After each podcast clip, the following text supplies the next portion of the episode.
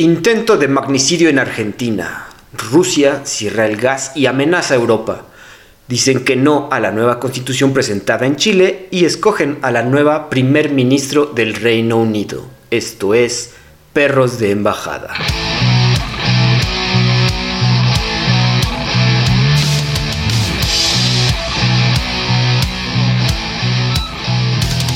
¿Qué tal amigos? Bienvenidos nuevamente. Yo soy Andrés Rojas, también conocido como Chat, y me acompaña mi amigo y perro del alma, Santiago del Castillo. ¿Cómo te encuentras, Santi? ¿Qué onda, mi chat? Pues aquí ya este, batallando como de costumbre con las noticias del mundo y del país en particular. Del país en particular, sí. Por eso no decimos noticias del país en este programa, porque no queremos amargarles más la vida de lo que pueden estar amargados escuchando cualquier noticiero de la radio, de la televisión o Twitter. Entonces, vamos a irnos a otros países. ¿Y qué te parece, Santiago, iniciar con el país favorito? Bueno, tu favorito. y es que fíjate que en Rusia, creo que hay noticias de la semana pasada, muere Ra Ravil Maganov, un señor, señor de 67 años, quien era el chairman de Lukoil, Lukoil, la empresa petrolera rusa, pues creo que la más grande de Rusia y su muerte sucede al caer de una ventana de un hospital en Moscú, esas típicas caídas que suceden en, en Rusia cuando alguien escucha algo que no quieres que digan, de un piso 69. y las autoridades obviamente lo establecen como un suicidio. Ya ha habido otras muertes sospechosas. bueno, sí, Sandy, ¿tú qué sabes de eso? Sí, sí, sí, no, pues a ver, este es un tema muy interesante, sin duda. Este, yo escribí mi tesis acerca de de Rusia y en todo un capítulo habla acerca de toda esta parte del petróleo ruso y el gas ruso. Y mi mujer me dice que a veces le asusta este, mi tesis porque le, ha tenido un par de cosas. y de todas estas cosas, pues hablo de Lukoil, ¿no? Y todo el tema del, gas ruso. Este, y fíjate, a ver, yo cuando escribí mi tesis fue en 2009 y en ese entonces pues, Maganov era un super aliado de Putin, era el, ahora sí que el principal aliado oligarca ruso, entre comillas, porque no, no necesariamente es un oligarca, así lo ve el, oeste, pero para los rusos este es un gran empresario ruso. Entonces, este, eso te habla de que sí está, si hay cierto tipo, tipo de implosión adentro, ¿no? Este, no sé cómo lo ves tú. Sí, está raro porque está, bueno, digamos que este señor como que soltó así ciertos comentarios que la guerra contra Ucrania no era una buena, no era una buena idea. y que valía la pena como que establecer una, una, una, tregua con ese país, que no valía la pena llevar los planes que tiene planeados Putin, ¿no? Que es borrar básicamente a Ucrania de la, de la faz de la tierra. Entonces quizás eso fue lo que no le gustó a alguien.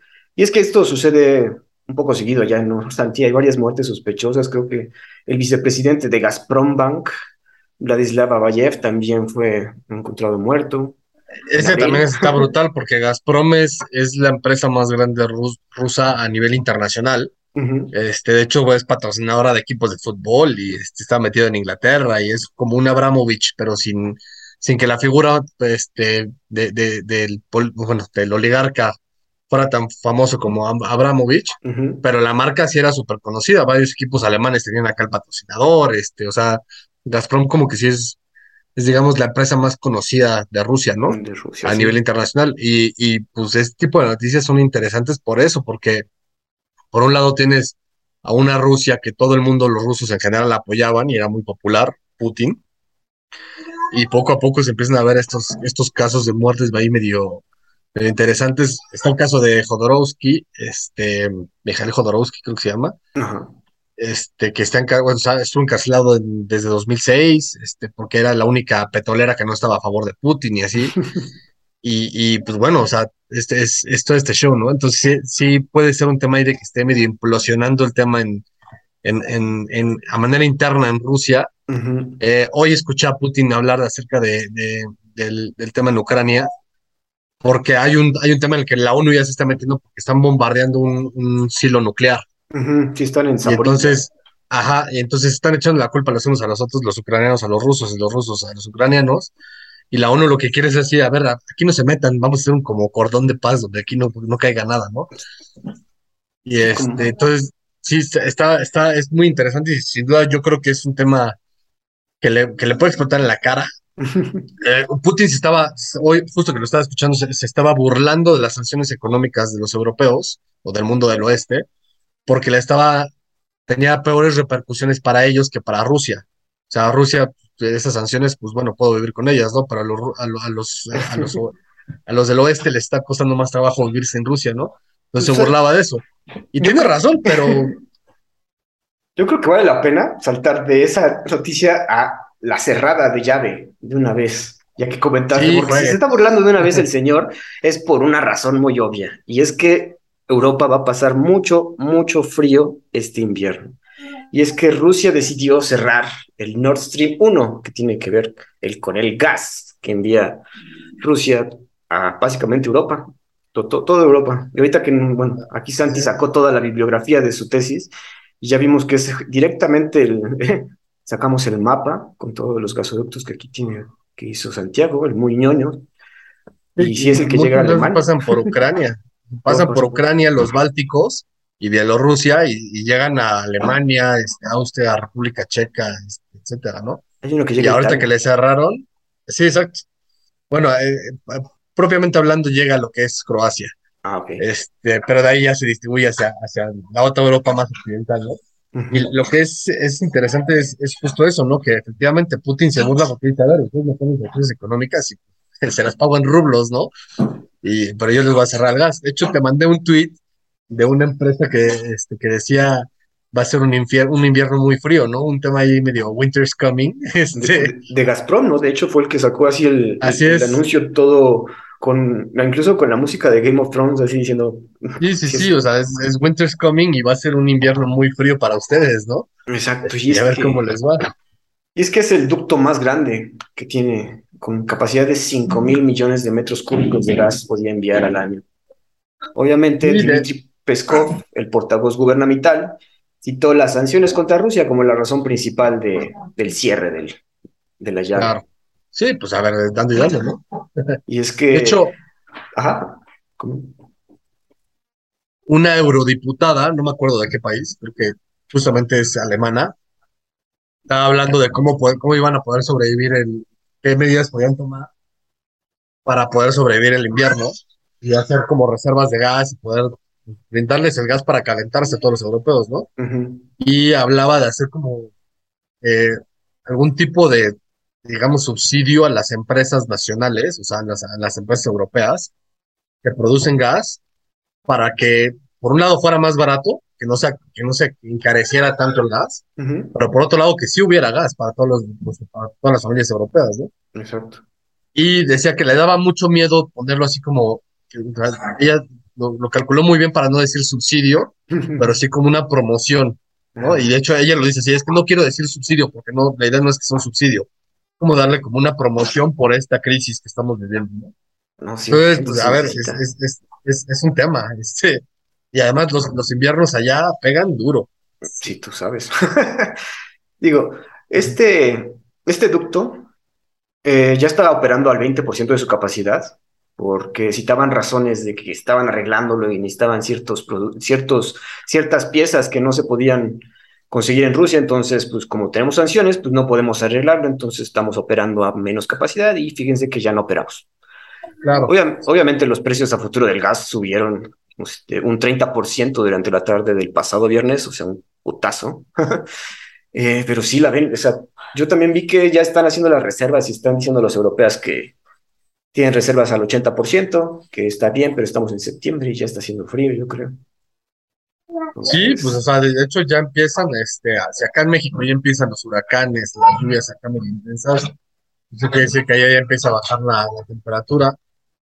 Eh, tenemos un amigo común que ahorita está en Suecia y me dijo que ya se quería salir de ahí porque ya empiezan los fríos. Entonces, este, hay que huir de los fríos porque además no va a haber cómo calentarse.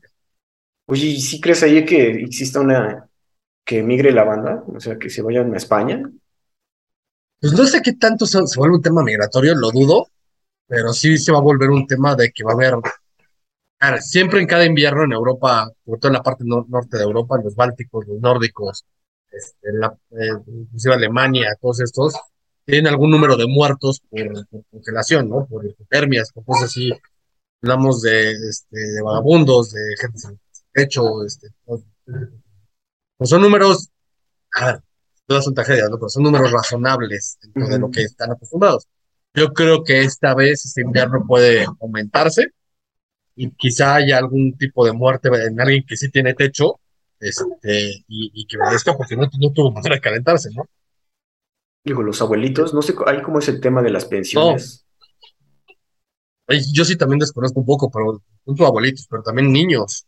Obvio, sí. Este, hay en Noruega, en Suecia, en los Bálticos, este, llegan inviernos a veces tan crudos, este, y van a la escuela y, son nevadas de, no sé, desde centímetros hasta metros, ¿no? Pero, pero, este, pero, pero bueno, pues están, están en ese show. Los niños van a la escuela y pues están tapando y así, pero si en la escuela no hay calefacción, este, pues, quien quita y al niño le da una gripa muy pesada y se muere, este, y así, ¿no? O sea, es, es un tema. Es un tema, güey. Hay que exportarles las mantitas de tigre que venden ahí en tus tianguis. con, el logo de Pumas. Exacto. Los ponchos. Exacto. Pero bueno, Santi, si quieres, ya estamos hablando mucho de Rusia. De hecho, Rusia es lo principal en este mundo en este momento. ¿Quieres saltar otra noticia? Sí, este, te, iba a platicar porque fue una noticia que, que, este, que vimos, que es sobre los chips este, para, pues, todo esto de Nvidia, de las computadoras y así. Yo la, realidad es que, que, no, que no conocía mucho al respecto. Y, y este, pues bueno, ahora sí que, ¿qué, opinas de eso? Porque tú, tú eres el gamer aquí, es el, que más le pega, el que más le pega eso. Que además, Nvidia, Nvidia era de, creo que las empresas más este, profitable de, de, lo que iba del año, y esto le pega, ¿no? Fíjate que sí, digo, ya hablamos la semana pasada acerca del el plan que tiene Estados Unidos para resolver su situación con los microprocesadores y chips, pero pues también está evitando que China obtenga pues tecnología gringa. Entonces, ahorita impuso una prohibición a la exportación de chips y procesadores de alta gama para China y Rusia. Mira, pues también afecta a Rusia acá. Entonces, digo, los grandes, los más conocidos, pues obviamente son Nvidia y AMD, pues son las empresas más grandes y más afectadas, pero pues también todas las pequeñas también les dijeron, oigan, no pueden mandarles chips. Y salió también la, noticia de que hoy Nvidia ya tenía un contrato de venta por 400 millones, ¿no? Y para China, entonces pues ya no, no, ya no se va a hacer. Entonces imagínate cancelar ahí una venta de 400 millones. Obviamente. ¿No te pues, da la impresión de que es como un, se está empezando a volver una guerra de, de avance tecnológico, de, a ver cómo le haces sin mí, cómo avanzas tecnológicamente sin mí, y a ver quién, quién la logra más de una manera interna? Este, y ahí, bueno, la situación que, que, pues que va a dividir, ¿no? Que vamos a estar lo, el oeste y el este, o sea, Rusia, o sea, estamos, ahorita estamos incluyendo a China y Rusia, pues ¿quiénes se van a unir a ellos? O sea, entre ellos se van a ayudar, obviamente. Y, pues... Sí, claro. Entonces, yo creo que es una, a ver, todavía no diría que es una guerra fría, pero todos los síntomas de políticos a nivel internacional se parecen muchísimo a la época del 40, de mediados del 45 al 54, más o menos. Son casi 10 años que así, ah, sí somos los aliados, somos los que ganamos la Segunda Guerra Mundial y así, pero, este, oye, no te metas por acá porque este es mi lado, y no te metas por acá porque este es mi lado, y este, pues fue en 63 creo que levantaron el muro. Este, o sea, va por ahí, ¿no? Entonces yo como que sí empiezo a ver síntomas similares, obviamente a pasos más, más rápidos, porque obviamente la información viaja muchísimo más rápido y la tecnología, pero sí, sí empiezo a ver ahí un tema ahí como de Guerra Fría 2.0. Todavía no ahí, todavía no me atrevo a decir que es Guerra Fría, pero sí, sí creo que va por ahí, ¿no? Pero yo creo que estás en ese punto ahorita que lo mencionas, porque estos chips, no, o sea, no son los chips clásicos de computadoras, sí son de gama alta, HC, o sea, sí son para supercomputadoras o para Sí, no, no es para los que tú y yo usamos. Sí, no, o sea, no, no son para gamers, digo. estos ya son para los que se usan para entrenamiento de inteligencia artificial. Entonces, pues sí es como dices, evitar que aumente su capacidad tecnológica de manera fría, cabrón. de manera a través del mercado. Entonces, tiene 100% razón, güey. Sí, eso está muy, muy interesante porque además creo yo que, que se vuelve, por ejemplo, justo cuando empezaba el tema de la Guerra Fría en, este, en los 40, 50, era el tema del avance tecnológico de los cohetes, ¿no? Y de las armas nucleares. Y a ver quién llegaba primero a la, luna y, al espacio y así, ¿no? Mucha gente, todo el mundo dice, se acuerda de, de, Neil Armstrong que llegó a la luna y que fue los gringos llegaron a la luna primero y así. Pero lo que no saben es que como seis años antes, los rusos habían mandado en un cohete ahí todo cucho a, a este Gagarin Y antes de eso ya habían mandado a Laika, la perra, y antes de eso ya habían mandado un cohete al espacio. O sea, los rusos empezaron como 10 pasos adelante, bueno, los soviéticos, como 10 pasos adelante que los gringos. Y ya cuando pusieron a Yuri Gagarin en cohete y que regresó con vida, porque además ese es el tema. Yuri Gagarin se va se sube al cohete sin saber si iba a regresar. Este, a la buena de, de hecho, los soviéticos decían, a ver, no sabemos si vas a regresar. este, y que regresa con vida, los gringos fue como un tancazo al orgullo, por un lado, pero también un tancazo de realidad. hay que meterle por acá porque, este, que si no nos, nos, van a comer el mandado a estos güeyes. Y de hecho, pues sale la película justo de Apolo 3, de, no, de, es un Man in the Moon, una cosa así. Ajá este, de cómo es, tenemos que hacer algo que ponga el pie en la, o sea, que dé el manotazo en la mesa y tenemos que hacerlo tres veces más grande, ¿no? Y por eso es, si los gringos, si los soviéticos llegaron al espacio, a la, exósfera, nosotros tenemos que ir a la luna, que está a kilómetros más lejos, ¿no? Y, y regresarlos vivos, porque si no, no cuenta. Entonces, por eso tardaron creo que cuatro años más todavía en desarrollarlo, hubo un par de muertes ahí en el Challenger, este, o sea, es todo un tema ahí importante. Obviamente hoy no estamos peleándonos por la luna, pero ahorita ya es un tema tecnológico de inteligencia artificial, de Ajá, nos estamos peleando por la inteligencia artificial, güey. El que primero la logre a nivel chingón, una superinteligencia artificial, va a ser una nueva arma nuclear. sí, sí, sí. La, la H-bomb, la que te platicaba yo el otro día, ¿no? De que es como una guerra, una, una bomba que destruye la, todo lo orgánico, pero mantiene todo, toda la, la estructura este, física, ¿no? O sea, te cae la bomba y se mueren todos, pero los edificios se quedan tal cual. Ahí sigue el, fraccionamiento. Así es. Bueno, quedándonos ahí en China, fíjate que los chinos también manejan la tecnología perrona. Y es que China prueba la primera vacuna inhalada contra COVID. Ya nos habían tanteado con que estaban desarrollando algo así. Y CanSino Biologics anunció el domingo que ya la tiene preparada. Llamada Convidencia Air, Cambia la forma líquida de la vacuna normal en un aerosol a través de un nebulizador. Y una de estas vacunas se supone que equivale a la inmunidad que dan tres vacunas tradicionales de la marca Sinovac, que si nos acordamos no es de la mejor cita, entonces tómenlo en cuenta. Además, comentan que desarrolla anticuerpos contra Omicron. Obviamente, como lo acabamos de mencionar, los gringos están desarrollando tecnología parecida porque no se van a quedar atrás. ¿Cómo ves? Pero además, o sea, a ver, dos cosas, y, una quiero saber tu opinión al respecto, porque tú conoces más China que yo, y de hecho yo nunca he estado en China, pero una es, creo que es natural que los chinos sean los que, los que sean innovadores en esto, porque se supone que empezó por ahí, Exacto. o al menos ahí fue donde el, brote más grande surgió, en Wuhan, ¿no? Si no mal recuerdo. De ahí salió. Este, pero no son los primeros en probar una, una, este, una vacuna, llamémosla así, eh, que fuera inhalada o en pastilla. De hecho, los israelíes fueron los primeros. Este, y un poco como la película de, eh, Guerra Mundial Z. Ah, lo, lo, que, lo que pasa es que los israelíes son muy buenos para ese tema de, de, counterintelligence, y un tema de espejos y que se, o sea, cuando, cuando cinco espejos se confirman, entonces es real, entonces como que empiezan a reaccionar antes de que todo el mundo reaccione. Porque como en teoría todo el mundo los quiere destrozar, entonces tienen que tener ahí información, ¿no? Entonces, creo que fue el año pasado que los israelíes ya tenían ahí una vacuna inhalada, pero no había, o sea, no había estadísticas de, su, efectividad, ¿no? Ahora, mi, mi, pregunta para ti es esto. ¿Tú cómo ves? O sea, aquí dice que pues, da, inmunidad de tres vacunas tradicionales, según quién. Este, según los chinos. además, Sí, o sea, exacto, ese es mi punto. Y luego Sinovac, pues tú dijiste, no, no es de las mejores. O sea, ¿quién dice que no es de las mejores? O sea, ¿con, base a qué determinas cuál es la mejor vacuna? ¿No? Es, había como que el desarrollo de anticuerpos, básicamente, digo, pero.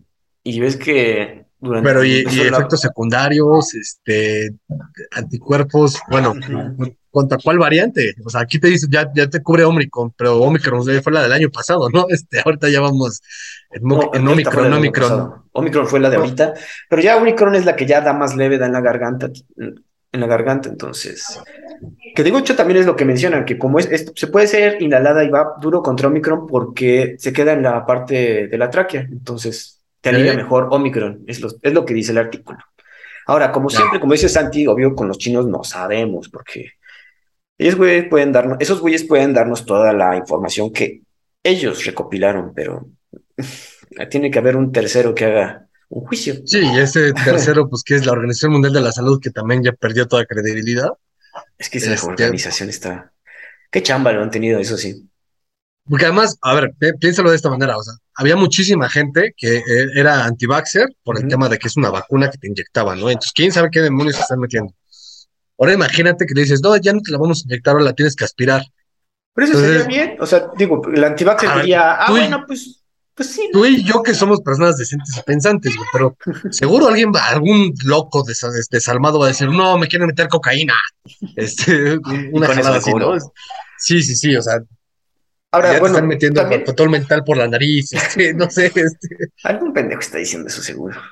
Porque los niveles de vacunación han bajado dramáticamente, ya la gente ya no se vacuna. Este, o sea, al principio los, los niveles de vacunación, todo el mundo quería su vacuna, ¿no? Ajá y ya se vacunaron y dicen, ah, pues ya me vacuné y esto dura para toda la vida. Este, es como lo mismo le pasó a la de influenza. y ahora tienes cada año. Exacto. Bueno, decían que para este año, creo que Estados Unidos comentó que sí están preparando ya otra, otro booster, ¿no? Para este año. Sí, se supone, pero tú vas a Estados Unidos y nadie usa cubrebocas, a todo el mundo le vale queso. La última vez que yo me fui a vacunar, me vacuné en Estados Unidos, el, el, booster, estábamos en la fila y una puertorriqueña me dice, ¿por qué es de aquí? Nos, nos fuimos a vacunar. No, no se vacune, no es bueno. Ajá, y tú así de, güey, yo estoy batallando porque en mi país me pongan mi vacuna y tú acá diciéndome que no me vacune, o sea. En un principio sí fue un desmadre. Ahorita, como dices, ya, yo creo que hasta, y lo mencionan, que ahorita ya el mercado está un poco saturado porque ya todos nos vacunamos. Entonces, esta sería como un booster más que una primera vacuna. Pues, sería interesante buscar la estadística de cuánta gente, por ejemplo, en Estados Unidos está vacunada, porque no creo, que, sea. Ahí sí lo vimos, están como al 60. Sí, me acuerdo haber visto un artículo. Sí, o sea, hoy Estados Unidos, como dices, hay un movimiento anti-vaxxer durísimo y estar en contra de, de, todo lo que sea la OMS o Dr. Fauci, ves que es como el más odiado de los últimos dos años. Entonces, pues sí, el gringo promedio seguro sí, por eso es el 60%, pero en este, aquí creo que en México estamos como el 88, cabrón, o sea, no estamos tan bajo. Y eso también entre comillas, ¿eh? porque yo conozco muchísima gente que no se vacunó aquí en México, que se vacunó en Estados Unidos, o que se vacunó en, Europa, lo que sea, no pon el, país que quieras. Este, y en ninguna, ninguna autoridad en México me ha pedido que yo les, les demuestre que ya estoy vacunado. Entonces, ¿cómo llegas a ese número? Bueno, pues la misma, nada más, yo creo que la, las mismas que aplican vacunas. Aplicamos tantas, yo creo, contra la población. Pues sí, pero entonces yo entro, en, yo, exacto, yo entro en la estadística de Estados Unidos, porque allá no en la estadística de México. Entonces, para la estadística de México yo no estoy vacunado. Es cierto. Sí, como siempre, números que no podemos verificar. Y ya Así es. Podemos agradecer que ya pasó más o menos esta pandemia, la parte dura. Hay que seguirnos cuidando, pero mira, si te regalan una vacuna inhalada y le tienes confianza, pues ya, date. pues ya, el tema era ese, que la gente lo que se quejaba es que decías que es, que es gratis. Si me costara, este, entonces tal vez tendría más confianza, ¿no? Pero como es gratis, es control del gobierno. Exacto. Yo, yo creo que en un mercado capitalista como el gringo, cuando te dan algo gratis, ni preguntes de dónde es, güey, acéptalo. Este. Exacto. Santi, ¿a dónde quieres saltar o quieres quedarte en China? Yo te quiero preguntar, bueno, vámonos a China. Sí. Bueno, seguimos. Al terremoto. Sí, sí, nos seguimos por ahí. Es que. Vamos al terremoto de China, ¿no? Ya va, o sea, ahorita aquí el dato, este guion lo escribimos eh, el día de ayer, entonces estaban 46 personas que lamentablemente fallecieron, sin embargo, creo que ese número ya está por los 70. Ya varias carreteras quedaron bloqueadas, múltiples viviendas fueron gravemente dañadas tras un terremoto, como dice Santi, de magnitud 6.6 que sacudió el lunes pasado el sureste de China, exactamente en la región montañosa de Sichuan. Pero además el temblor se sintió en varias ciudades en la provincia, como hasta unos 200 kilómetros alrededor del epicentro. Entonces, pues sí, como una tragedia, porque sí, cuando pega en estas zonas de China que no son las zonas grandes, este, que tienen más dinero, pues sí afecta a mucha gente. Viviendas gravemente dañadas, líneas telefónicas interrumpidas, obviamente. Entonces, ahí es cuando China se tiene que poner las pilas, tiene que aplicar su plan DN3, no sé si su equivalente y ir a ayudar a la gente. Sí, pues a ver, este, es como cuando, cuando no entiendes que, Dios te está diciendo que te odia, este, te manda una pandemia y dos años después te manda un terremoto, este, no, no sé, este, mira, a ver, en México estamos muy acostumbrados a los terremotos, desafortunadamente hemos vivido, a ti, tú, tú sí eres del 85, ¿no? A ti sí, te tocó el, del 85, digo, ya estabas microscópico, ¿verdad? Pero sí, pero sí se acuerdan mis jefes que ahí estaba yo y agarrando a mi niño casi se. No, yo, yo, yo todavía no había nacido en el 85, pero pues obviamente era el tema de en boga. Y por, por, supuesto me tocó el del 97 y me tocó el del 2017, los dos del 2017. Y pues sí, es, sí es algo brutal, ¿no? A mí lo que me llamó muchísimo la atención fue eso, justo eso que te mandé, ¿no? Que creo que 10 segundos antes de que pasara, de, que se empezara a mover la tierra en las ciudades, llegó una alerta a los teléfonos y a las televisiones de todos los habitantes. Eso está brutal. Acá en México tenemos nuestras bocinas estas que a veces ni funcionan y, y que nada más asustan más de lo que que luego hasta se prenden sin razón y así, y allá te llega la alerta al teléfono y a la televisión. Sí, está brutal, ¿no? O sea, sí tienen una buena, o sea, según, sí tienen un buen sensor de terremotos, ¿no? Eso está pues, según, según lo que yo sé, es, es la misma tecnología, porque es tecnología internacional. El tema es oh. cómo, cómo, la, cómo aplicas esa tecnología predictiva, porque ni siquiera es predictiva, es hay los terremotos son placas tectónicas que están chocando, ¿no? Entonces, cuando hay este movimiento, pues se registra y obviamente los registros se, se, te das cuenta en el momento en donde están chocando y cómo están moviendo las placas. O sea, a partir de ahí sí es, sí es muy factible predecir el tamaño del movimiento telúrico que va a haber, este, o sea, la magnitud y hacia, o sea, la ola expansiva que va a tener hasta dónde va a llegar a sentirse. Entonces, a partir de ahí es por eso que tienes tú, no sé, 10 segundos antes de que llegue, 30 segundos antes que llegue, o sea, es como, ahí viene la ola, ahí viene la ola, corre, ¿no? Este, el tema es cómo aplicas esa advertencia de ahí viene la ola, pues a campanazos, a señales de humo, este, grítale al güey de al lado, este, no sé, ¿no? Lo que está impresionante es que los chinos lo están haciendo un, tema de, eh, obviamente estamos hablando de una economía colectivizada, un, un, un comunismo, en el que pues obviamente tienen un registro de todo, entonces eso lo facilita hasta cierto punto, ¿no? El, te, mando la, señal a tu teléfono y te prendo la televisión y te aviso que pues, corre porque si no te mueres. Acá en México tenemos nuestras bocinas padrísimas, ¿verdad? Sí, no, y ahorita estamos bien ciscados. Septiembre, acuérdate que siempre es el mes que todos de que, ay, güey, viene el terremoto, entonces. Así es. Necesitamos tecnología china. Eso de que está, que, como dices, es tecnología internacional, pues sí tiene sentido. De, oigan, si alguien sabe cómo evitar estas catástrofes role, ¿no? O sea, y hay cada quien aplica. exacto, es que justo es el tema. Todo el mundo tiene acceso a ese, a esa, porque no es un país el que lo está haciendo, es el, no, te voy a decir una mentira, pero digamos el Sistema Internacional de Sismología, ¿no? Por ponerle un nombre estúpido. Pero, pues, o sea, tiene, esa tecnología es conocida por todo el mundo para poder determinar que aquí va, o sea, aquí se está moviendo la Tierra, aquí va a temblar y va a llegar a este alcance, ¿no? Yo te la estoy dando, tú avísale como puedas a estos güeyes. Este, eso es lo que, lo que cambia de país a país, ¿no? Obviamente, por ejemplo, en el país de mi mujer, en la vida ha temblado, ¿no? Entonces no necesitan ese pedo. Así es. Pero está interesante eso que dices que tengamos que esa compartición de tecnología preventiva contra catástrofes.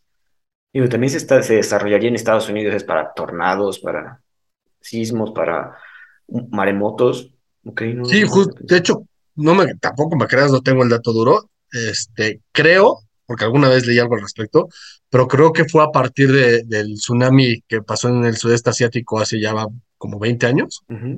Este, a partir de ahí fue cuando dijeron, oye, este, pues, había unos que sí sabían y no nos avisaron, ¿no? Creo que en, India ya, ya habían dado una alerta de tsunami y en Malasia ahí estaban cantantes en la alberca y les llegó la olota, ¿no? Este, sí, sí, me acuerdo. Entonces es como que, güey, o sea, que hagamos algo para que sea colectivo, ¿no? Para que todo el mundo sepa de esto. 100%. Fanti, pues vámonos a América del Sur, porque creo que querías hablar aquí de tu compadre.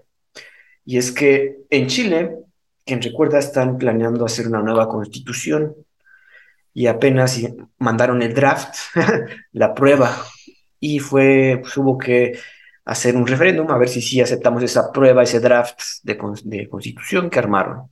Y fíjate que la rechazaron con una contundencia de casi 62% del voto contra un 38%, y una participación histórica de 13 millones de personas, porque el voto era obligatorio, y pues parece que la rechazaron, estaban rechazando una nueva constitución que venía a reemplazar la Constitución de 1980, la cual fue redactada, si sabemos, durante la dictadura de Augusto Pinochet y que fue reformada de forma parcial cuando ya se alcanzó la democracia y que ahorita pues va a seguir vigente porque según esto lo que presentaron no cumplió las expectativas o qué dices tú Santi fue una porquería no a ver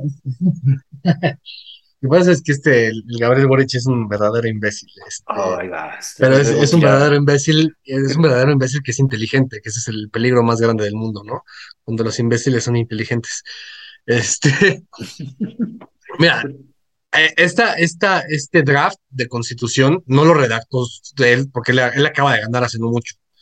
Eh, este, el Congreso Constituyente ya llevaba desde el periodo anterior y estaban en este tema, ¿no? Y obviamente desde el Congreso anterior había ahí una lucha entre comunistas, porque en Chile sí es el Partido Comunista tal cual, porque recordemos que Salvador Allende es un héroe nacional allá.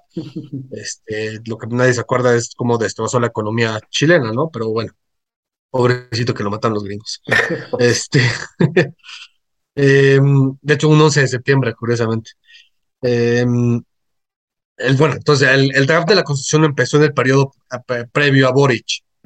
Em, yo he leído mucho al respecto, en que hay dos vertientes, dos opiniones al respecto, ¿no? Uno como, qué bueno que no se aprobó, ese es un golpe de la derecha hacia la izquierda, diciéndole, güey, aquí la, el comunismo no funciona, sáquete a patadas. Este, y otros que dicen, o sea, sí, pero hay que verlo con más cautela. Yo milito un poco en esta, en esta declaración porque yo creo que la intención de Boric, porque de hecho él, él él quería hacerle más reformas a la Constitución, o sea, quería hacerla de un tinte muchísimo más comunista del que ya estaba teniendo. Digamos que era una constitución de centro izquierda y este güey la quería radicalizar un poco más hacia la izquierda. Entonces, cuando vio que no pudo, este, dijo, bueno, pues la lanzo y a ver qué pasa, ¿no? Eh, para a él le convenía cualquiera de los dos resultados. A él le convenía que la rechazaran, porque entonces convoca un nuevo Congreso Constituyente, o le convenía que la aceptaran porque ya se quedaba con una constitución de, corte izquierdista. No tanto como le hubiera gustado, pero bueno, ya era un avance. Yo creo, y aquí es donde yo milito, que a él le fascinó la idea de que la rechazaran, porque entonces él puede llamar a un nuevo Congreso Constituyente desde, obviamente, entre, comillas, desde su administración, que radicalice aún más la Constitución. Ok.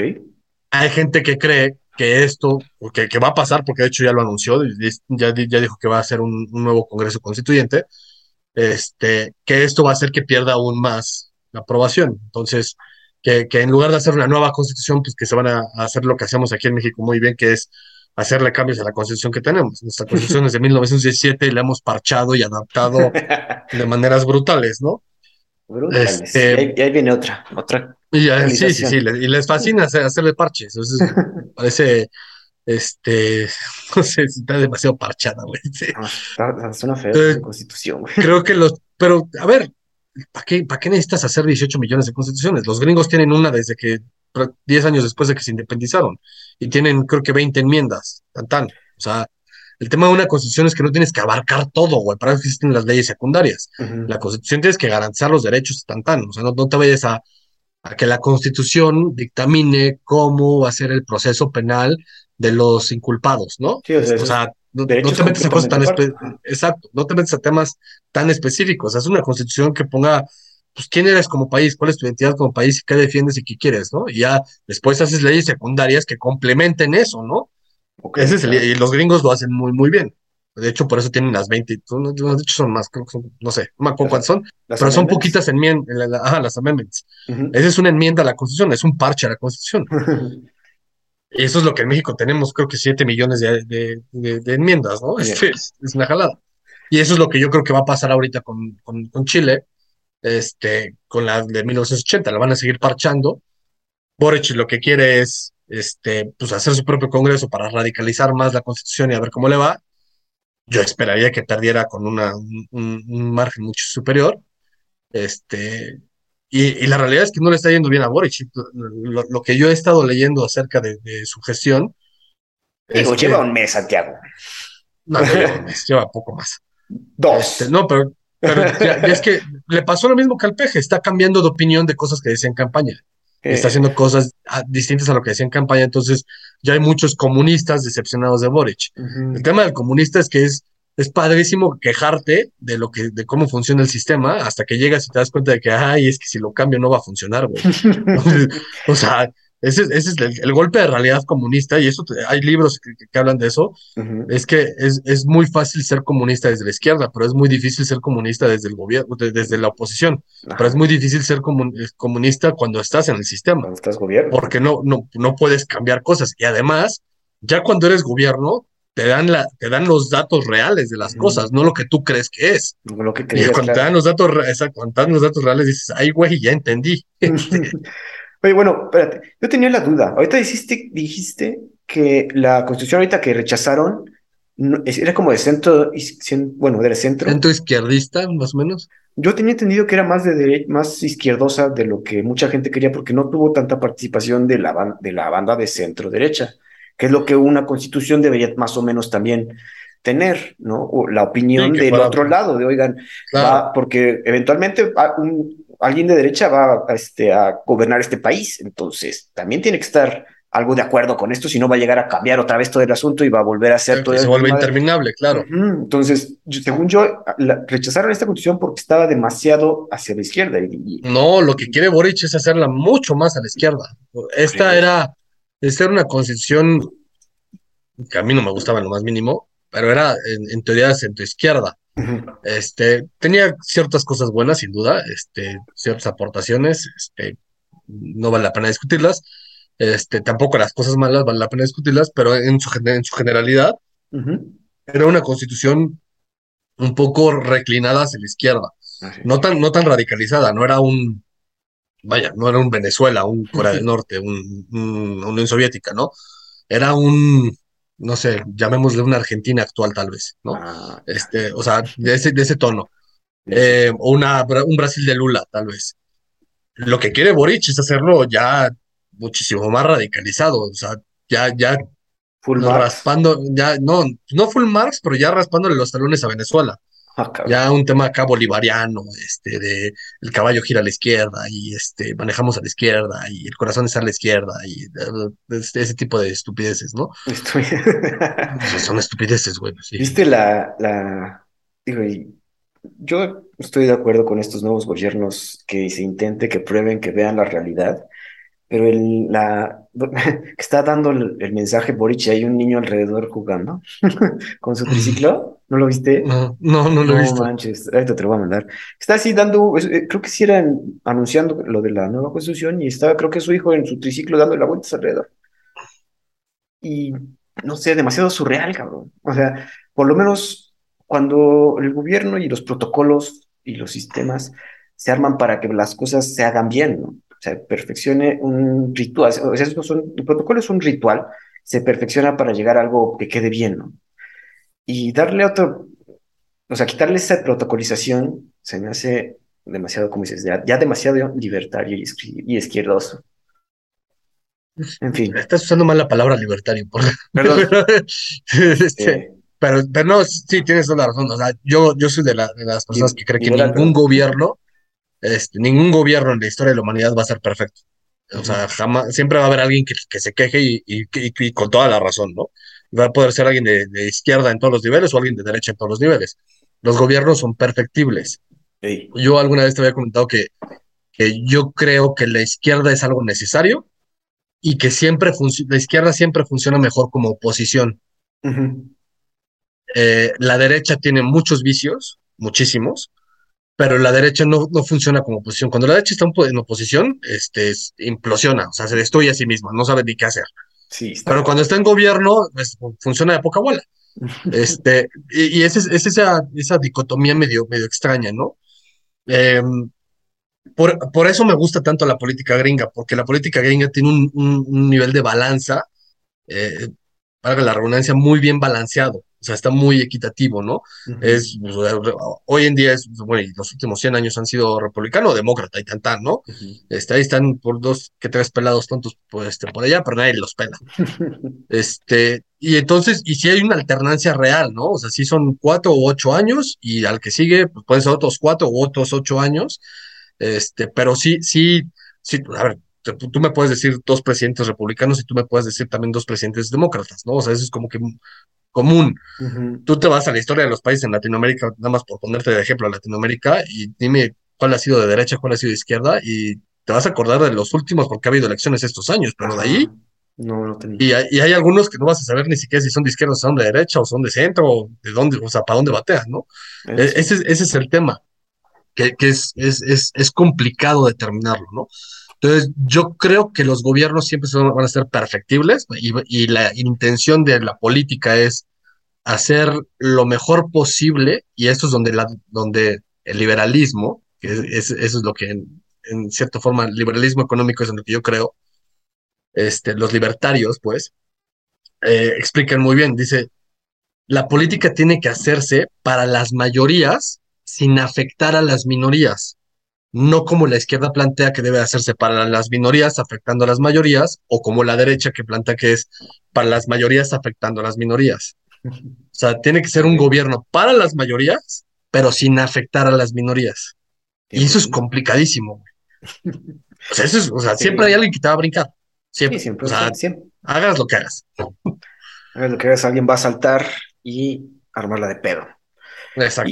Y, fíjate, Santi, que la armaron de pedo ahí al lado de, Chile, específicamente, porque hubo un atentado, un intento de magnicidio en Argentina contra Cristina Fernández de Kirchner el jueves pasado.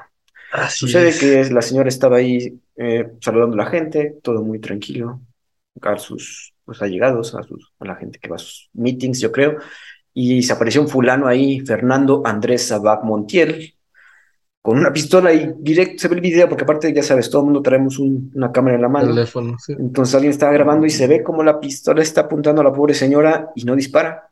Parece que la No, o sea, sí jala, sí, sí, jala el gatillo, pero la pistola no funcionó. Ajá. Y de hecho ya de ahí salen 18 millones de teorías conspirativas, ¿no? Este, está raro, güey. O sea, sí, sí, yo no soy de teorías conspiratorias, pero está muy raro, güey. O sea. Sí, sí, sí, a ver, este.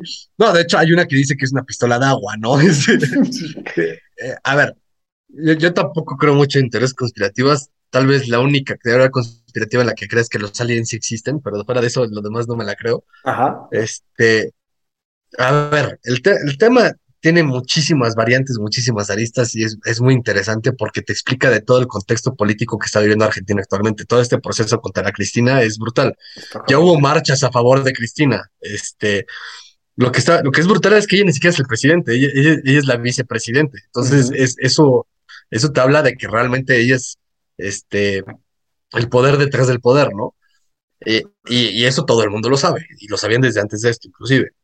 Eh, pero, a ver, había, estaban los videos en los que le echaba la culpa al marido y decía que es que el corrupto fue él, pero pues sí, porque está muertito, ¿no? Y eso lo discutimos la vez pasada.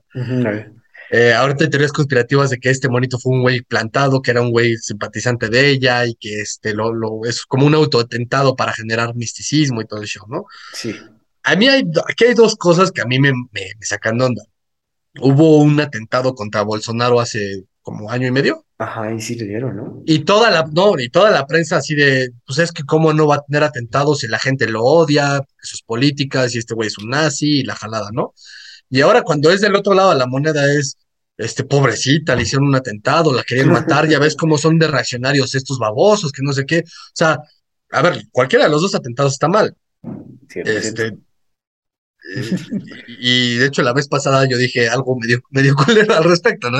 Yo, le deseaba que le exiliaran a la, a la peor prisión de, la Antártida, pero no, jamás le decía que la mataran. Sí, exacto. Esa es la diferencia, ¿no? Este, eh, el, tema es ese, ¿no? A mí lo que, lo que me molesta es cómo cuando se trata de la derecha lo juzgas como, pues sí, es, obvio que va a pasar eso, ¿no? O sea, todo el mundo sabía que iba a pasar en algún momento.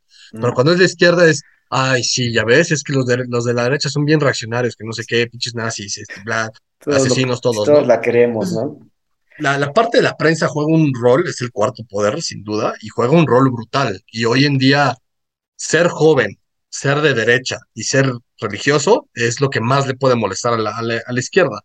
Y eso es así como eh, antipopular, ¿no? O sea, ¿cómo vas a ser joven o millennial y de derecha? O sea, ¿qué te pasa?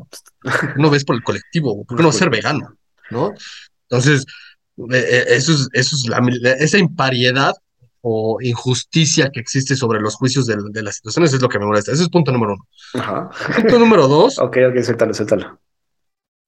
A ver, esta tipa ni cuentas. O sea, hay, hay, creo que son tres videos los que se ven en el que se saca la pistola y pues como que, porque además los que estaban al lado se dan cuenta y entonces brincan, brincan y gritan, ¿no? Este, ella como que no se da cuenta y hasta que no suena el, el, el plop, o sea, o el, clic, eh, como que no, no reacciona, como que se medio tira, pero después sigue saludando, o sea. Es que creo que dijo, la, dijo la, ya está grande la señora, dijo que no vio la, la pistola, que nada más escuchó el clic, que no, nunca vio la pistola. Pero además, o sea, entonces te habla peor del sistema de seguridad argentino, que eso pasa en Estados Unidos y así lo suben al, al coche y se va corriendo a un búnker, güey. Este, ahí ella siguió saludando y este, no, no, déjenme aquí con mis compatriotas, así de, güey, este, sí, ¿por qué no te ¿cómo? Este, ¿por qué? Entonces, de ahí salen las teorías conspirativas de que pues, es un autodetentado para generar la publicidad a favor de ella ahorita que está en el tema del juicio. Este, otras teorías conspirativas de que efectivamente, porque además creo que fue la novia del güey este del, ¿cómo se llama? El, de Andrés Sabac. El, el, Andrés Sabac, que fue el que dijo, es que igual fue una pistola de agua, ¿no? Este, porque lo, lo, toman como que, güey, nada más lo que quería era asustarla, no, no realmente matarla, ¿no? Habrá que ver realmente lo, lo, que pasó. Yo me acuerdo perfecto que ayer hubo todo un, un hilo en Twitter, de hecho, esta era tendencia, era, eh, creo que eran las fake news de, del atentado, ¿no? Y entonces eran todas las, las mentiras que habían salido, las fake news que habían salido en Twitter sobre el atentado. Sobre, había unas fotos sobrepuestas del güey con, con simpatizantes contrarios a Cristina, este, había fotos de él. Con, ajá, exacto, o sea, y eran fotomontajes, ¿no? Pero había no, lugares de noticias que lo ponían como algo verídico. Entonces, sí se, allá en Twitter sí se dedicó a desmentir, que eso me pareció fenomenal, a desmentir las fake news. El tema es que a ver quién las lee. Este, sobre todo, sobre todo este, este, este escándalo que se está armando. Pero yo creo que esto, ya, ya aquí me encantaría saber tu opinión. Esto se empieza a parecer cada vez un poco a México en el sentido de qué tan dividido está el país argentino ahorita, ¿no? Este, políticamente hablando, es o estás con el kirchnerismo, que es un neoperonismo, o estás en contra, ¿no? Yo creo que afecta a todos los países, güey. O sea, todos estamos así en una división tribal muy cabrona. De derecha a izquierda, Estados Unidos se supone como, bueno, tú te encanta la democracia gringa. Yo la veo ahorita pendiendo de un hilo con tu compadre Trump y de cómo la, las mayorías ahorita se pueden mover por, por, eso que mencionas, las fake news y que este güey salga a desmentirlas, pues es que sí se necesita, güey. Y las redes sociales, eh, ayer estaba escuchando al, al pinche Mark Zuckerberg con Joe Rogan y el Joe Rogan le pregunta así, oye, güey, esto, o sea, tú cuando empezaste esto, te fuiste como dando cuenta de cómo iba creciendo, que de repente estabas ahí en tu dormitorio nada más subiendo fotos de los que viven ahí y 10 años después estás tirando gobiernos, güey. O sea, y Mark Zuckerberg sí te dijo de, güey, pues sí me he puesto a reflexionar un chingo y se intenta, eh, pues como que sí manejar, cabrón, pero está difícil, porque de repente tienes a 3, 3 billones de personas bajo tu poder.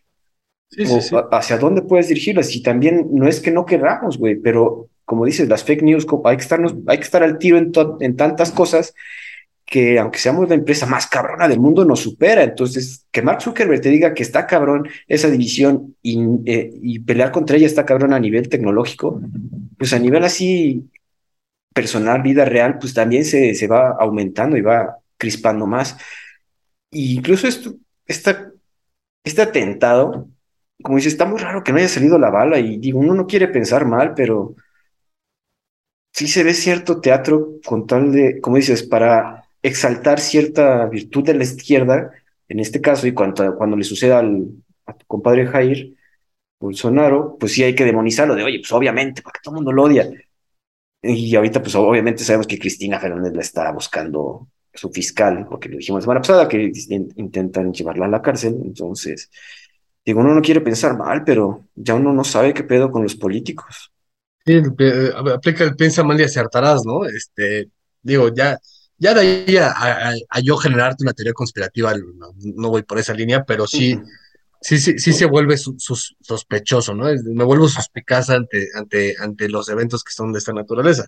Y efectivamente, lo que mencionabas de, de Mark Zuckerberg, justo estaba leyendo la noticia yo de, de, la entrevista, este, y, leía lo que decía de que, de, Zuckerberg, que decía, es que yo no diseñé Facebook para que tú estuvieras ahí todo el tiempo.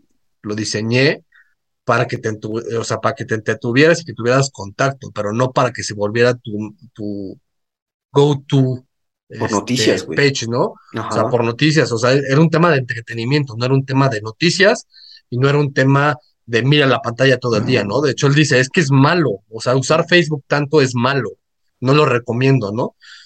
Este, entonces, pues mira, sí, sí, o sea, y, él menciona Facebook, Instagram y todas las, empresas bajo su meta, ¿no? Este, su, su nueva empresa que se llama Meta.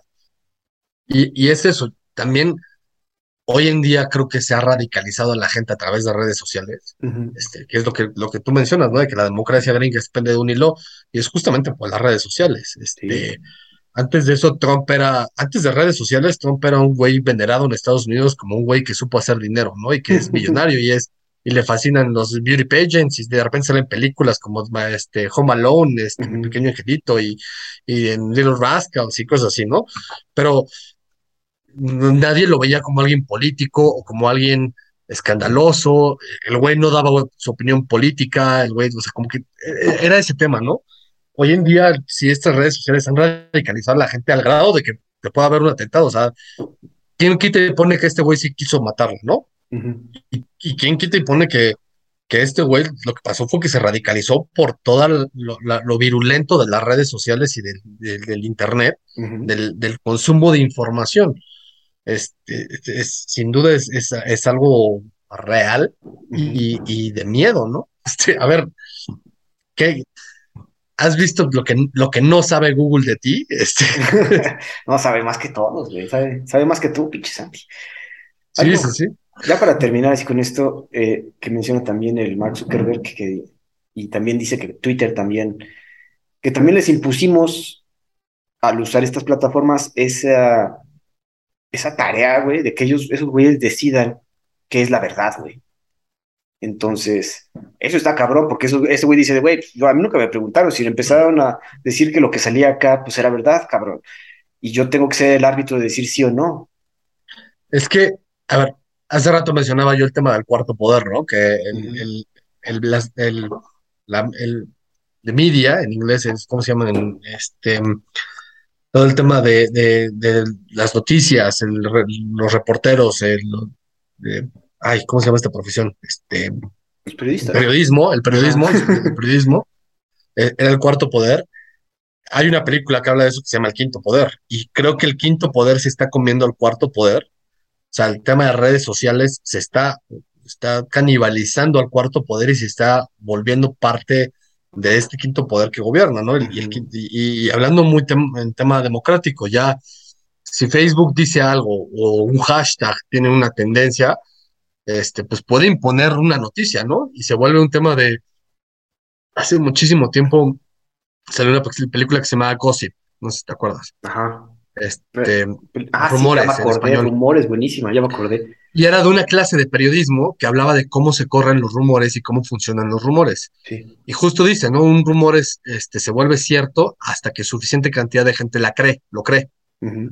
Antes de eso sigue siendo un rumor, ¿no? Y, y, el, y juegas justo en eso, ¿no? Tú pones, yo, ahorita hago un hashtag y digo, este, no sé, AMLO es, AMLO es este, lo que te gusta, AMLO es alcohólico, que le pasó a Calderón, por ejemplo. Ah, exacto. Y tú no tienes ninguna referencia, ningún diagnóstico médico, ninguna prueba para decirlo, absolutamente nada. Pero yo pongo a este Calderón alcohólico o va Calderón o lo que como, tú quieras ponerle. Se vuelve tendencia y se vuelve tantas veces que se repite y se repite y se repite que llega a lugares de noticias, entre comillas, serias, que lo promocionan y luego a personajes de políticos o del medio del entretenimiento, lo que sea, que dice, sí, pues es que Calderón es un borracho que se vuelva real. Y puede que el güey no tome alcohol. Este, o sea, digo, no, no, no, no dudo que el güey no, se eche su copa, ¿no? Pero, a ver, puede que la persona sea abstemia y, el tema se volvió real porque el Internet lo dijo. El Internet lo dijo, claro. Entonces, eh, eh, eso es brutal. eso es impresionante. Es peligrosísimo. O sea, y entonces se vuelve una guerra. Por eso, por eso los rusos le invierten tanto al tema de hackers, ¿no? Es quien controla el Internet, controla la, la verdad Luego vamos a hablar de eso, de hackers, y hay que meternos más porque sí, ese es un tema que me gusta mucho. Y todo el tema de las redes sociales y cómo 100% nos está cambiando. Hay que usarlas de manera responsables, amigos. las redes sociales le hicieron la candidatura a Obama. Sin redes sociales Obama no ganaba en, su, primera elección, ¿no? Y él fue el primer político en, en hacer toda estrategia de, campaña a través de redes. A través de redes. Este, y, hoy en día el, cancel culture existe por eso, nada más por eso. Tenemos que hablar eventualmente de cancel culture porque va a surgir. Pero bueno, Santi, vamos a irnos a un país primermundista que parece ya tercermundista porque daba por su cuarto primer ministro en creo que seis años, Y es que estamos hablando exactamente del Reino Unido. Eligen a la primer ministra, la nueva primera ministra va a ser Liz Truss, va a ser ya encomendada por la reina. Es la exsecretaria de Asuntos Interiores y pues se cuenta que fue nacida en la izquierda del laborismo. Sus papás eran parte del proletario y ella fue a escuelas públicas de Leeds entonces, muy, muy humilde empezó su carrera, luego su vida, y fue, luego fue educada en Oxford, militante de los demócratas liberales de esas épocas. Incluso llegó a apoyar la legalización de la marihuana ahí en, el Reino Unido, del matrimonio igualitario y de la abolición de la monarquía. Algo irónico, ya que ayer se saludó con la señora. Y, eh, Pero además en Escocia. Ah, eso no, no, es lo tradicional. Lo tradicional es que lo hacen en, en, pues, bueno, en Londres, hasta la serie salía, ¿no? De que vas al castillo de la reina a pedirle, a, decirle que el, Congreso te eligió como el líder de su partido y entonces es el encargado del gobierno, este, y, entonces la reina te, se supone que te contesta, tú quieres ser este, el encargado de la política británica, y entonces pues, sí, ¿no? Y entonces ya eres el primer ministro. Y e, eso es la tradición. Ahora fue en, Escocia, que eso habla también de un tema político ahí interesante. Ah, ok, ok, te lo mencionas. Vamos a terminar aquí con la biografía de la señora. Eh, se une a los conservadores en 1996. Digo, empezó como demócrata liberal, se cambia a los conservadores y se vuelve miembro del parlamento apoyando pues, todas las ideologías, más o menos lo que le conviene. Sin embargo, obviamente respalda el Brexit cuando sucede en 2016 y ahorita en estos momentos, como obviamente siguen en trámites con el Brexit, amenaza con eliminar todo lo que se avanzó en gobiernos anteriores, incluido el de Johnson, y empezar de cero las negociaciones, que eso pues está cabrón. Igualmente, ahorita que ya llegó a poder, se comprometió a reducir los impuestos desde el primer día, romper regulaciones de la Unión Europea, porque obviamente no me gusta la Unión Europea, y alentar el crecimiento del sector privado con un impuesto de sociedades bajito. Santi, ¿cómo ves aquí esta señora? ¿Te parece adecuada para la chamba? vamos, vamos cuatro primeros ministros en seis años, o sea, te, y aparte todos conservadores, eh, la cagan y no pueden echarle la culpa a nadie, más que a ellos mismos. A ver, en, el Reino Unido pasa lo contrario a lo que, lo que está pasando en Latinoamérica. Este, la derecha no sabe ni no, sabe ni por dónde empezar a gobernar. Este, llevan cuatro primeros ministros que todos las han, la han cagado brutalmente. Este, el que tal vez menos fue el que, el que renunció porque se salieron de la Unión Europea. David Cameron supo que pedo. David Cameron, entonces, este, pues por eso tuvo que salir, ¿no? Se salió porque él perdió lo que él promovía en contra. Exacto. Eh, pero a partir de ahí, entre la Teresa May, el Boris Johnson y esta, este, no dan una. y, el, y, el, y el, lo que está brutal es que la izquierda, que eso es lo, lo que es brutal, porque generalmente la izquierda es súper unida, en, en Latinoamérica, al menos en ese sentido, y por eso está de moda ahorita, que en los noventas no era tan unida, pero hoy en día es bastante unida, este, allá no, no logran darle la vuelta a, los, a los Tories, este, a ver, el, el, Labour Party allá no, no sabe ni por, ni por dónde le están cayendo los primeros ministros, cabrón. O sea, de repente le están lloviendo ellos ni cuánto se dan. No sé, no, nada. Entonces, esa es una, ¿no? Eso es lo que es brutal. Eh, aquí yo también tengo un poco de, conocimiento porque mi cuñado es, es, es escocés. Este, y, eh, y, y, pues digamos que no es muy fan de los Tories, él es más del... De hecho, ni siquiera el Labour Party, pero compagina más con el Labour Party, creo yo, tampoco quiero emitir un juicio.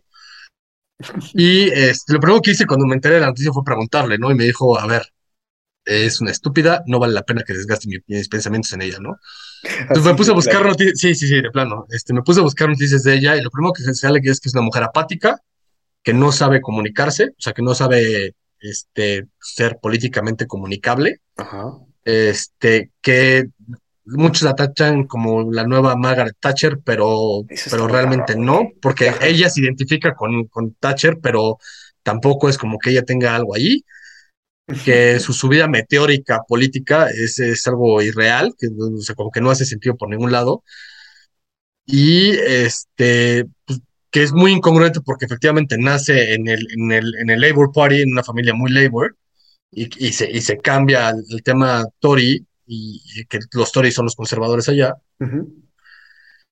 Y pues eh, se vuelve un tema, o sea, ella, ella misma dice que es tan derecha como se puede ser derecha en el Reino Unido, ¿no? Que es lo más a la derecha que se puede hacer legalmente hablando, ¿no? Ok.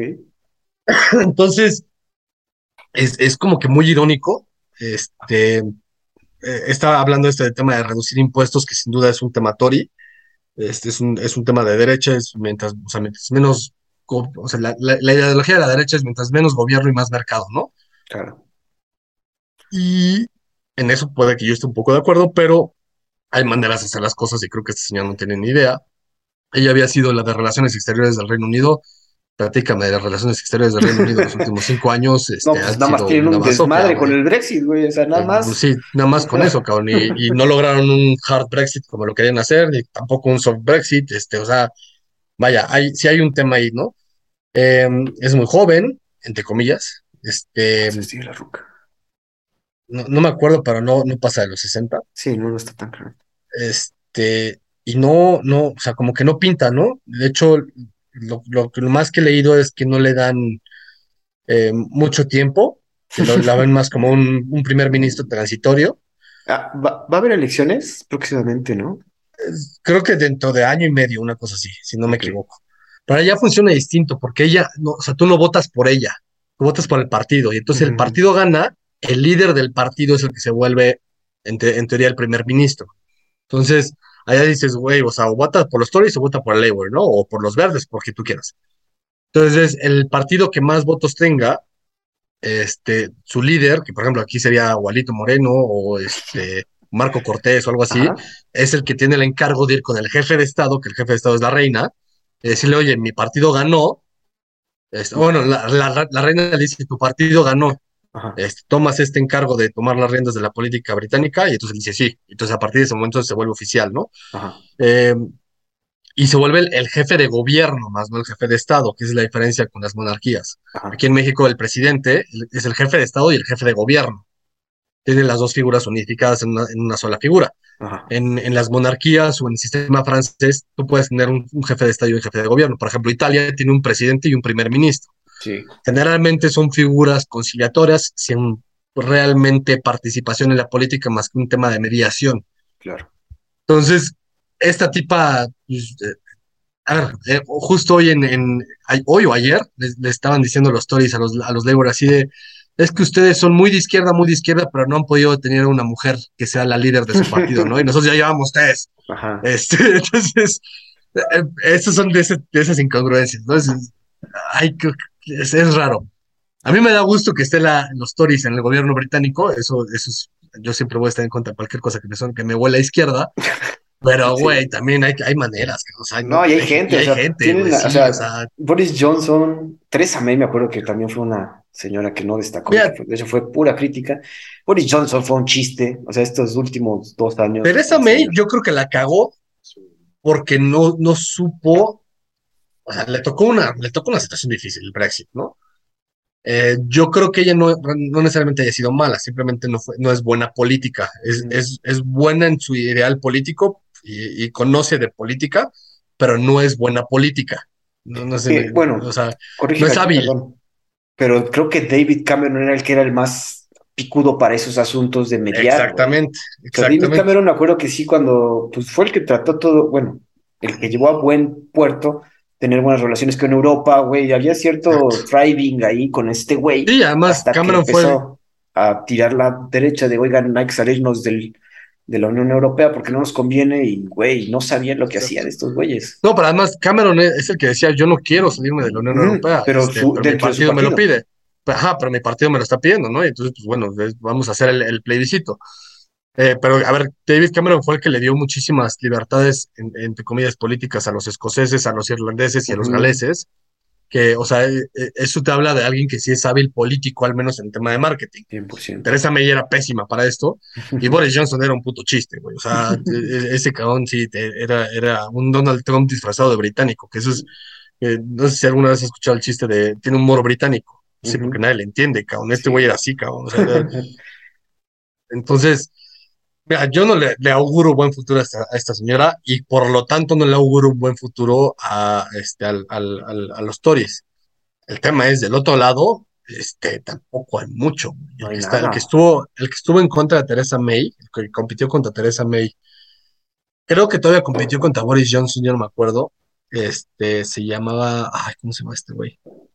No fue, no, te iba a decir el, Nigel Farage, pero ese güey nada más vino a armarla de pedo y se fue, ¿verdad? No, este güey hasta es amigo del peje, güey, para que te des una idea de qué clase de personajes. este. Mm, ay, ahorita te digo. bueno, lo que buscas es. es que se le está, el Stamen es el actual, pero uno antes de ese es el que había eh, competido con. Con Boris. Con Boris y con, y con Teresa. Este, Rishi Sunak? Jeremy Corbyn. Ah, el Jeremy Corbyn, ese güey sí es, o sea, es el otro lado de la moneda, o sea, es, quieres combinar a un, a un Boris Johnson y a una Liz y a una Teresa May en un personaje y tienes al, Jeremy Corbyn, pues es un güey inhábil en la política, es un, es un puto chiste y es un güey sin carisma. sin este, carisma. O sea, sí, no.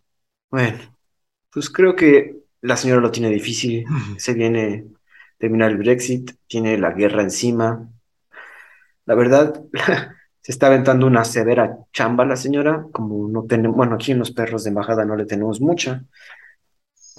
Bueno, echamos, le, tiene suerte, ojalá tenga suerte la señora porque tiene todo en contra. ¿Algo más que agregar, Santi? No, nada más que, a ver, es muy sencillo. Este, e, este tema de lo que te platiqué justo al principio, que ahora la, la propuesta de, toma de gobierno fue hecha en Escocia, lo cual fue un rompimiento con la tradición. Últimamente la corona británica ha, estado rompiendo mucho con las tradiciones, eso se, me hace muy interesante.